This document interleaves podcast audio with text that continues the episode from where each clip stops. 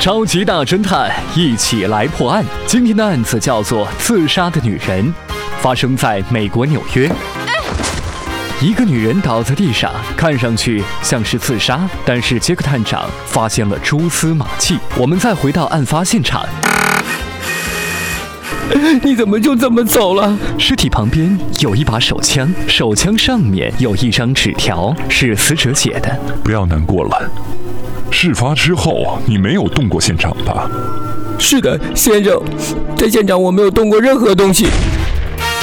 疑点就在这里。如果这个女人是开枪自杀，那张纸条是不可能盖在手枪上面的。她是被她的丈夫给谋杀的。其实是我知道了他们的丑事，是他，我的丈夫杀害了我。这个女人的丈夫犯了罪，付出了高昂的代价。如果犯罪是没有代价，或者代价很低，那么人性的弱点就会暴露出来。谁会在意法律？谁又会尊重和遵守法律呢？以上就是今天的超级大侦探，一起来破案。下期节目再会。你怎么碰到一点挫折就想放弃呢？孩子，失败了可以重新开始啊！不用你们管，我再也受不了了。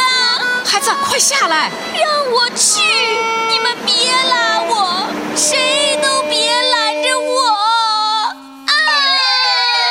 这咔咔咔！啊！导演又重来！珍重生命，人生没有彩排，生命不能重来。